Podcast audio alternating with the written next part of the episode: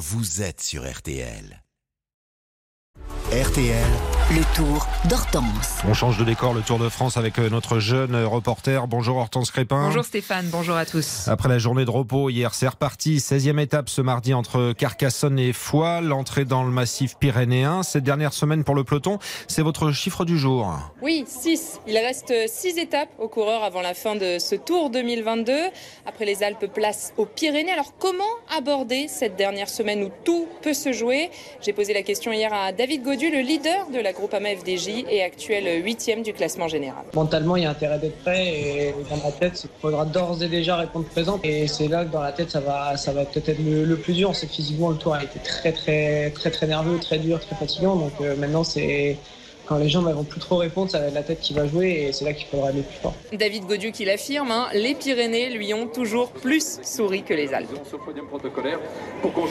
On en vient à notre supporter du jour. C'est peut-être d'ailleurs la voix la plus importante de la grande boucle. hein. Oui, et c'est ce qui m'a le plus impressionné sur la grande boucle jusqu'à présent, parce que quand vous entendez les commentaires de course de la moto RTL, ça donne ça. Il y a neuf coureurs euh, à l'avant avec euh, Pitcock le britannique, Paulus l'américain, Froome le britannique. Mais comment être précis? Comment avoir les yeux partout? Eh bien ça c'est grâce aux infos de Radio Tour qu'on entend dans notre casque. Écoutez ce que ça donne. Seulement 10 coureurs en tête. Number 172 Veld, sorry. C'est la voix de Sébastien Piquet que vous avez entendu. Il est le speaker officiel de Radio Tour depuis 18 ans. Je raconte euh, la course en priorité à- au directeur sportif. Nous, on est derrière le peloton et dès qu'il y a une main qui se lève, dès qu'il y a une chute, dès qu'il y a un coureur qui nous appelle pour une crevaison ou parce qu'il a soif, on appelle le directeur sportif. Voiture quick step s'il vous plaît, à l'arrière du peloton pour une crevaison roue arrière du numéro 51, par exemple. Depuis sa voiture, il peut aussi s'adresser euh, aux journalistes, qu'ils soient sur une moto, en cabine de commentateur ou dans le monde entier. Alors moi je travaille avec un casque et une pédale. Dès que j'appuie sur la pédale, je parle à tout le monde. Et surtout avec mes trois motos info. Parce que moi je suis derrière le peloton, donc je ne peux évidemment pas voir ce qui se passe à l'avant de la course. Et Sébastien donne d'ailleurs euh, les indications en trois langues, le français, l'anglais et l'espagnol.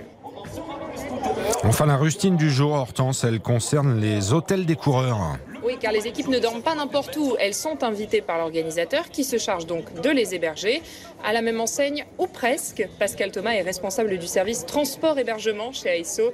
C'est elle qui visite et sélectionne les hôtels un an à l'avance. On choisit les hôtels des équipes en fonction de plusieurs critères, hein, notamment donc le nombre de chambres demandées, puisqu'il y a un minimum de 24 personnes. Ça s'organise comment? Est-ce qu'ils dorment tous dans des 4 étoiles? Non, non, elles sont toutes logées euh, dans- en- à égalité, donc euh, au niveau de distance euh, par rapport à la ville-étape, donc départ et arrivée, également au niveau des critères de qualité d'hôtel.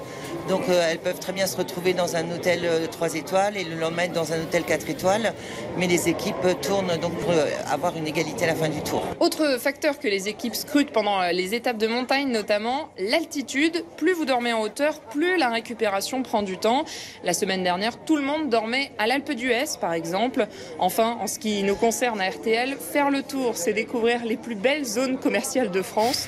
On dort souvent euh, en périphérie des villes-étapes. C'est plus rapide pour circuler le lendemain.